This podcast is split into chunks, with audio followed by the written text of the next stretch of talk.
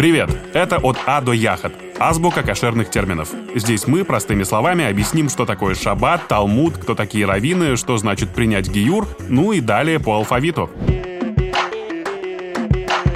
Сегодня пятая буква «Д» и термин «дебук».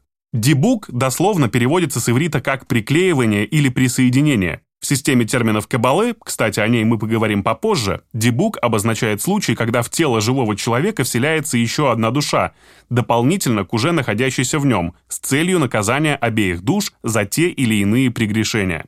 Страдают все трое, и первая душа, неожиданно приобретшая соперницу, старающуюся вытеснить ее с места, и вторая, попавшая в своего рода карцер, в котором не в состоянии делать то, что считает нужным, и больше всех страдает тело. В истории еврейского народа упоминается целый ряд случаев дебука, и обычно избавление от него приносит своим вмешательством какой-нибудь великий цадик, праведник, обладающий глубокими познаниями в Кабале.